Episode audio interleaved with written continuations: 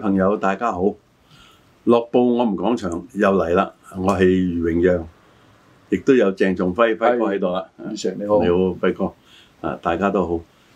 今次就講下大猴啦，呢、個就應阿輝哥所提嘅嚇。咁啊，好多次咧都講咗唔同粵劇，誒包括有曲目啊，有啲嘅紅伶啊咁。嗯，咁今次講大猴，咁啊粵劇咧我都有啲皮毛嘅認識啦唔。係好平冇你啲係係啊有子猴係係嘛？平猴咁有大猴，大猴亦亦都叫把腔。咁咁啱先咧，以前我外母生前咧，佢係唱大猴嘅。嗯佢特別唱有一支咧啊《胡灰埋人頭》嗯啊。啊，咁呢啲粵曲咧，我都希望大家聽下，因為係有故事嘅。故係事咧又講翻一啲誒、呃、歷史上啊某啲嘅人物，呢啲人物咧都幾過癮噶。胡胡歡賣人頭就佢賣得人頭就梗係賣人哋嘅人頭啦。咁呢、嗯個都唔想侵罪去講入邊咩故事嘅，但係都幾好聽嘅。咁誒、呃、當時嘅大猴仲有好多曲目嘅，同三國有關嘅都好多啊。咁我都唔適宜講太多，就唔係唔捐係賓奪 係唔主，係請阿輝哥講。啊大家一齊講啦啊。其實大喉咧，我哋講過南音啦，咁啊，我諗咧大喉都係我哋誒係唔係廣東特有咧？咁我都未考究過嚇，因為你知大喉都係唱官話嘅，嗯，咁佢係咪純中粹州話啊嘛，啊中州話係啦？咁係咪係咪好似南音咁？我哋好地道嘅廣府話咧，咁啊，即係誒唔不得而知嗱啊。但不論男女都有唱大喉嘅，係，有啲咧個嗓子好尖音嘅，嗯，其中一位係羅家英，啊佢都有唱大喉嘅。嗯誒嗱，即係咧唱大喉咧，真係要講你嘅本身嘅條件嘅聲線啊！起碼夠即係氣嗱，嘅，我我唔係即係誒嗱，即係家英哥梗係泰斗啦，大家都明白夠氣啊！咁咧就，但係咧，即係真正唱誒、呃我哋熟悉嘅大喉嘅演員啦嚇，啊其實好多嘅，只不過咧係，佢大喉嚟講咧，就同男音咧就有啲唔同。嗯，男音咧有傳世之作好多首啊，包括《客途秋恨》啊、《藍燒衣》啊、《大鬧廣昌隆》啊嗯，即係好啊多。好多咁但係即係即係我而家一提大家，喂大喉有有咩曲目係係係大家熟悉㗎咁啊？啱嗯啱胡灰賣人因頭為我啦，聽過啫，都係事實就 係仲有好多啊事實三國有關嘅。嘅關雲長咁有關嘅。但係咧，佢咧就唔似誒，即係啱啱我哋講嘅南音咁容易深入民心啊。個理由嘅一個咧就話，喂大喉咧嗱南音咧。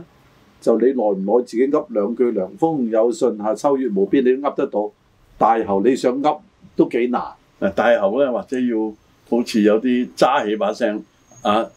大 L 咁係嘛？咁啊當然有啲咧夠氣嘅，容易唱啲，例如啊肥媽 Maria Cordell，嗯我諗佢唱大喉得嘅。啊，嗱，其實咧，即係嗱，大家唔即係意識到咩叫大喉咧？你啱啱講嗰個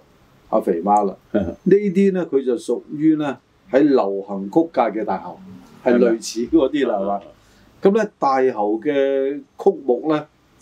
就大多數都同我哋嘅章回小説有關嘅，大咁其多實數譚蘭卿都有唱過嘅，不過佢唔係出唱片，啊，佢喺啲粵語長片有歌唱嘅，嗯其中唱一部分我都聽過。咁啊，我成日都即係好多地方主義嘅，其實我。啊啊即係咧，我都成日講，誒、澳門點，澳門點。咁但係香港咧，四大嗰、個、呃、大喉當中咧，最少我知道有兩位啊，同澳門就非常有關係嘅。啊，呢個即係嗯不過以前好多咧，又當某啲人係港人，但佢又係澳人，都嗱，有我嘅，我即係其實咧，省港澳啲演員你都唔知佢邊度打即邊係等度李啦香琴係咁啊，李香琴啊、任冰兒嗰啲，其實咧啊澳門就好耐時間嘅，係嘛？咁咧即係嗱，有兩位咧就係、香港係嗱最低限度香港公認佢係四大嗰個大後啊，兩位都係。咁一位咧就係、鄭佩文，咁、嗯鄭佩文咧因為咧阿文姐我哋即係叫佢做文姐啦，嗯啊我哋後輩咁專稱我見到阿文姐叫文姐，佢一路都有唱嘅。啊嗱，回歸前佢有表演過啦，大家都係嘛應該睇到佢嘅名啦。啊。甚至幾年前佢都有製作嘅係係，大概六年前都有公開製作嘅。咁即咧係嗰個名我比較熟悉係啊。啦，仲有一啲嘢陣間先講，你啊講講晒先。咁啊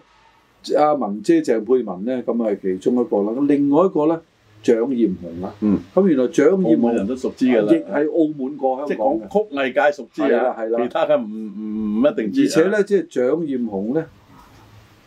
誒、呃到現在咧，仲係喺整個曲藝界咧，雖然佢九十幾歲嘅都係，咁但係咧都係活躍嘅，因為佢教學生。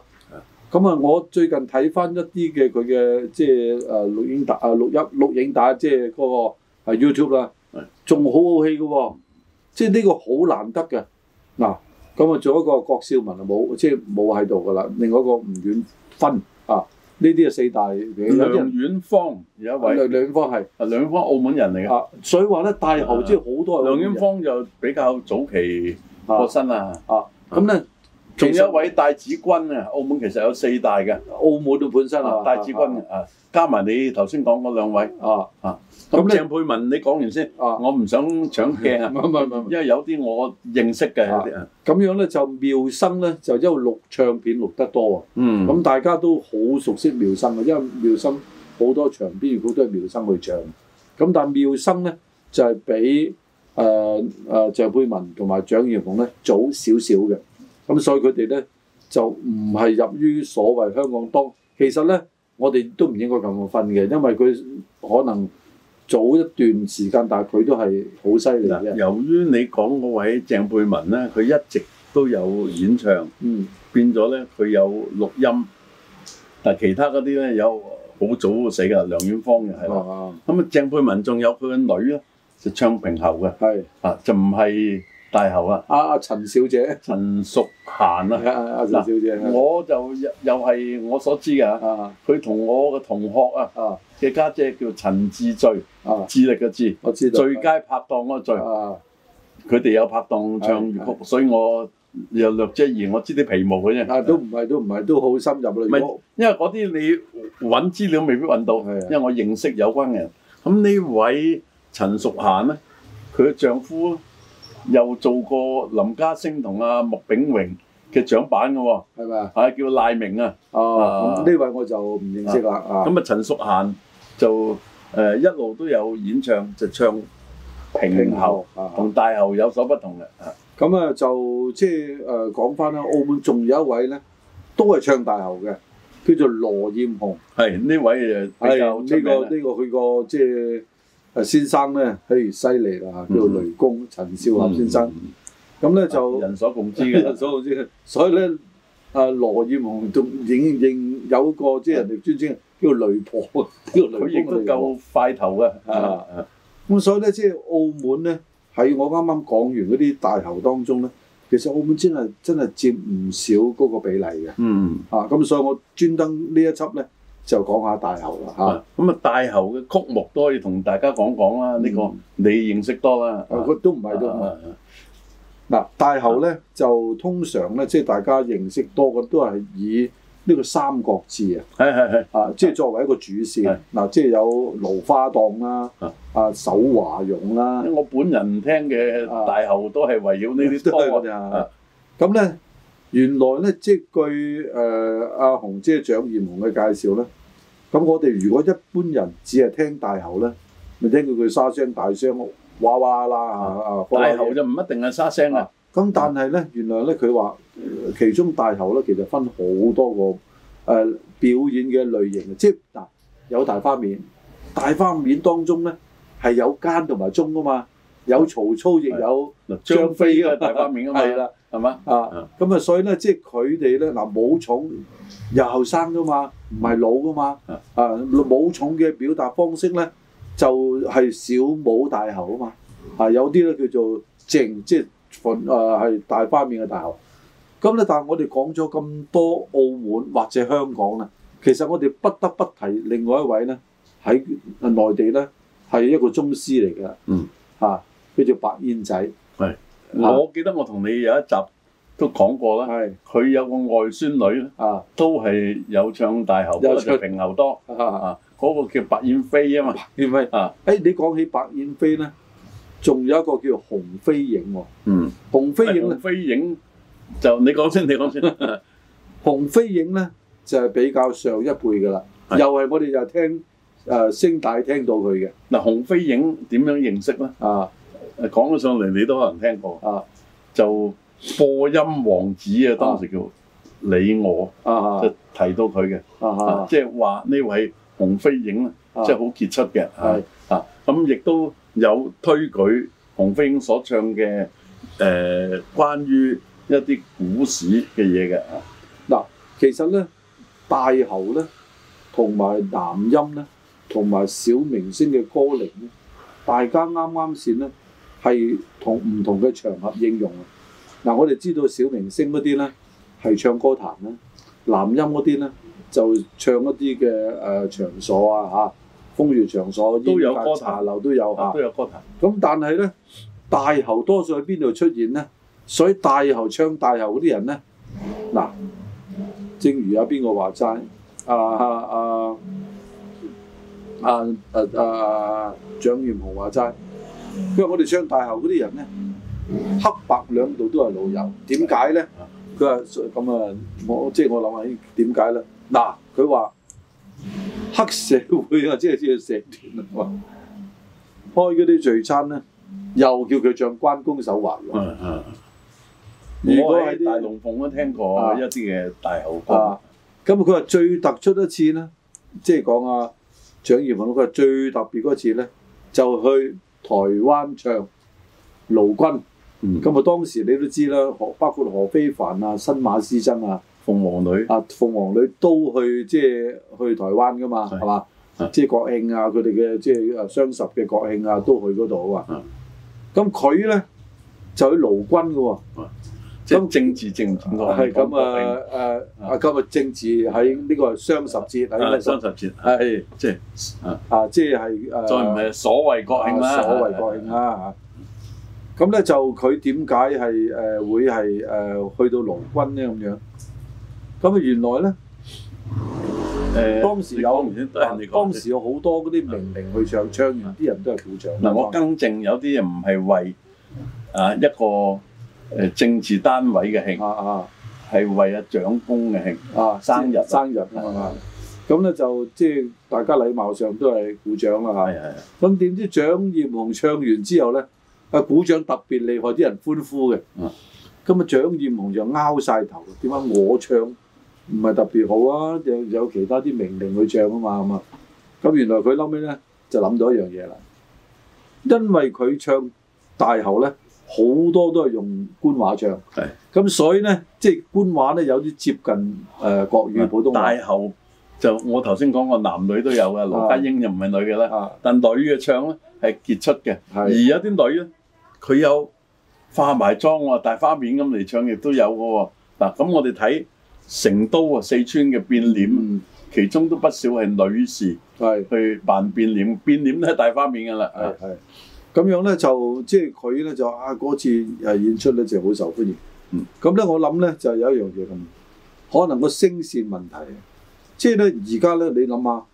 認真係男性唱大喉嘅咧係有嘅當然，但係唔唔係流傳好多佢哋嘅結誒作品啊係咁，阮兆輝啊都有演唱過大喉噶，啊！嗱，即係譬如以前咧正但係式辛苦啦，佢唱大啊喉。正式做大花面啊，有張醒飛啦係，邵新權啦，啊啊啊邵新權誒有唱啦，係啊，就仲有一個羅家權啦，係啊，即係羅家權叫做生就王啦，呢嗯啲都係唱大喉嘅。啊，仲有一位流傳最耐嘅，其實佢係屬於老生嘅大喉，呢、個就係靚次伯。啊係，咁靚次伯留翻落嚟嘅你唱絕不都片有仲演唱有過嘅，啊，仲有有嘅啊個唱片仲有啊。咁所以咧，即係其實男士唱大喉咧，真係誒、呃可能嗰個聲線嘅限制係少嘅，大家都係用丹田中氣。咁但係咧，畢竟你咁樣去消磨法，用即係拆晒把聲咧，其實咧即係男士咧，即係冇佔到優勢。嗱頭先你講到誒大喉嘅比較早期啲嘅紅伶啦，嗯即係我哋都提到啊李我先生佢講及啦，嗯咁亦都不能夠不講另外一位咧坎坷啲嘅嗯啊有唱大喉。嗯但係咧佢係集一位唱子喉、平喉、大喉於一身嘅嗯呢位就係郎君玉啊，嗯但係佢好坎坷，啊嗯因為佢晚年咧就中咗風，嗯攤咗廿二年左右，然後先去世。嗯佢應該去到二零一零年度先去世嘅。嗯嗱、郎君玉大家應該聽好多佢嘅粵曲啊，嗯尤其是佢同誒好多內地嘅名伶拍過檔，包括啊羅家寶啊咁樣啊。咁啊講開咧，即係誒、呃再講翻即係蔣艷紅啦。嗯其實咧，即係而家咁多個嗱誒、呃因為誒、呃郎君玉咧，就我真係就少聽佢三喉並唱啊係冇冇並嚇。唱啊，但係分咧唱，但係咧，蔣艷紅就三喉啊嘛。啊咁啊三喉咧，嗱，我覺得咧，子喉並喉都唔難啊，係只有子平喉一個人唱嘅，經常有，啊，經常你子喉夾大喉咧啊就難啦係啊！即係呢個一轉轉得咁，仲有一樣嘢嗱咧有位唔係任白嘅徒弟，啊，但係有啲人都誤以為佢任白徒弟，佢係蓋明輝係嚇。啊咁啊，蓋明輝咧，其實咧就係林家聲嘅徒弟。係但佢有一個人演唱，又有唱平平喉，喉又有唱子喉嘅。啊啊，咁所以咧，即係而家咧，即係呃誒而家喺整個誒、呃曲藝界咧嚇，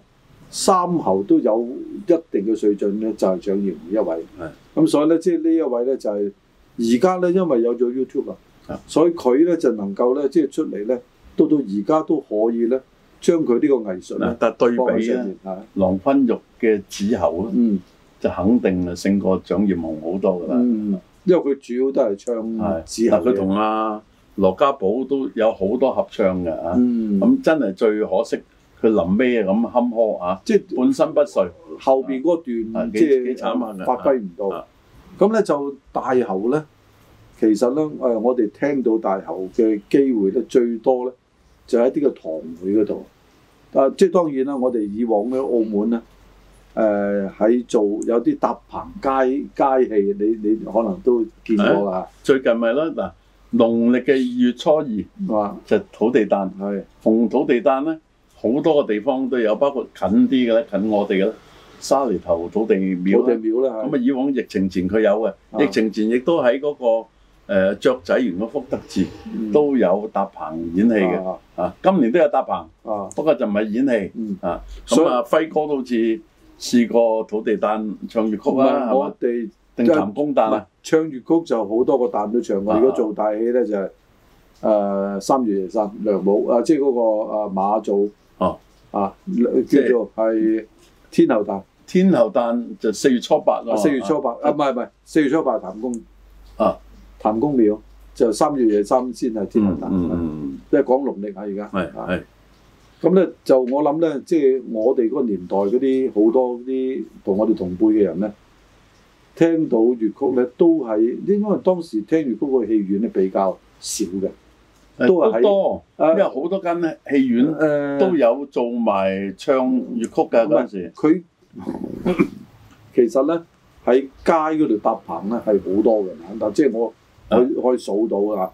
即係最嗱誒啱澳啱門先都好多啦，啱啱我哋講嘅誒誒沙梨沙頭梨啦、頭啦、哪吒雀仔廟園啦、啦、啊哪吒廟啦、馬國啦啊、大三巴個哪吒廟都有，係啦，原來咧台山都有嘅喎。啊係好多地方有，係啊，台山就好多人，因為你知道台山咁多人有啲唔係廟都有嘅，係啊，唔即係係個廟土嚟地嘅，公係一個喺街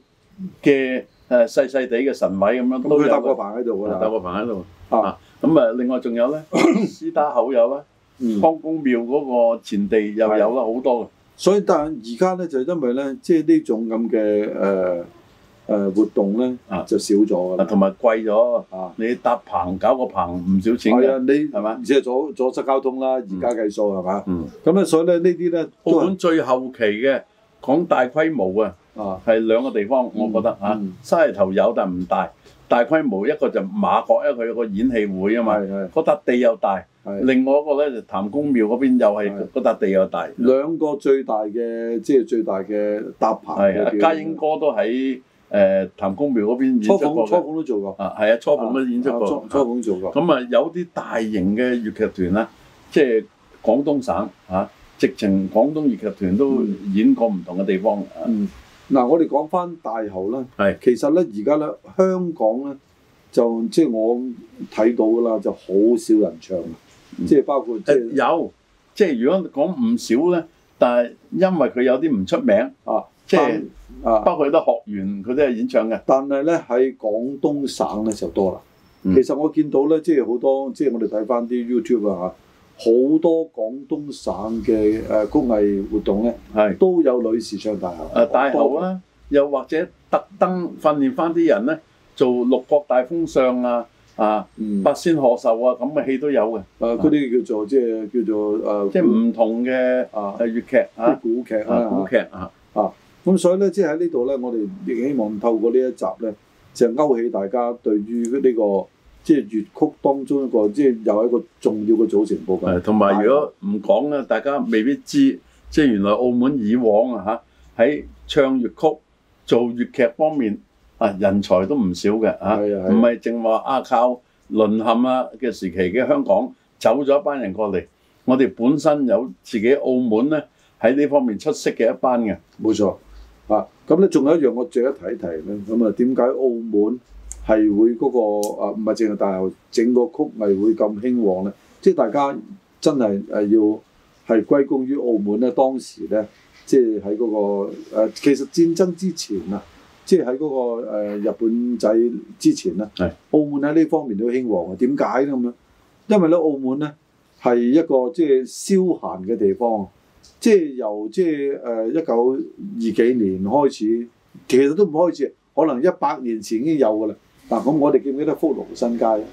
咁其實福隆新街咧，一條街當中咧係好多叫做即係唱粵曲嘅誒、呃歌壇嘅咁啊跟住電台啊又有播咧。係啊嘛？除咗呢啲嘅推廣同埋表演之外咧，即係當時啊做種種嘅慶功宴，唔一定神功啊，嗯都好多嘅。慶功宴上咧啊，啊，冇翻啲粵曲啊，唔似嘅即係係嘛？冇你即係就冇算人唔唱歌演粵劇，都有粵曲嘅，呢係係啊一定嘅。咁咁所所以以粵即係等於而家有啲晚宴，可能都有人出嚟唱幾支係誒，做個勇敢中國人啊咁啊係咪啊？所以咧，即係呢個咧，呢、個風氣咧，當然咧，隨住而家個社會改變咗啦。咁但係咧，到現在咧，係有啲某啲嘅喜慶，包括有啲長啊長輩啊，佢哋嘅生日咧，都會揾啲唱粵曲嘅朋友翻嚟啊助興嘅啊。咁啊，都講得好詳細啦，啊係嘛？咁啊，有機會又再講下其他層面嘅嚇，嗯即係無論係曲目或者某種嘅唱法嚇，嗯因為阿輝哥對啲腔調嘅嘢亦都好熟悉嘅，愛好啊愛好啊愛好，亦都係熟悉啦。啊啊，好多謝輝哥。好